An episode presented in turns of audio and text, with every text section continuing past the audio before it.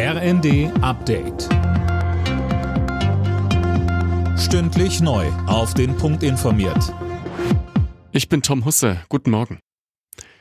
Der Tod des russischen Oppositionspolitikers Alexei Nawalny hat international Bestürzung ausgelöst. Kanzler Scholz sagte, Nawalny habe seinen Mut mit seinem Leben bezahlt. Imme Kasten. CDU-Chef Merz erklärte, das System Putin hat sein menschenverachtendes Gesicht gezeigt. Die EU hält das russische Regime für allein verantwortlich für diesen tragischen Tod, twitterte EU-Ratspräsident Michel. Und auch die US-Regierung macht Moskau verantwortlich.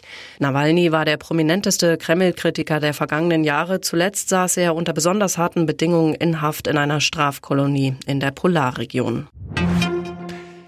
Der ukrainische Präsident Zelensky wird heute bei der Münchner Sicherheitskonferenz erwartet. Gerade der russische Angriffskrieg ist eins der beherrschenden Themen der Konferenz.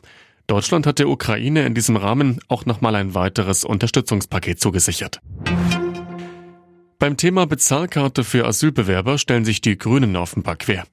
Wie die Bild berichtet, wollen sie die vereinbarte Gesetzesänderung nicht mittragen. Sönke Rülling. Ja, eigentlich sollte der Bundestag das Gesetz kommende Woche verabschieden. Wie es aus Koalitionskreisen heißt, ist jetzt aber unklar, ob das tatsächlich passiert. Bis zum Abend stand ein entsprechender Punkt nicht auf der Tagesordnung für die nächste Sitzungswoche.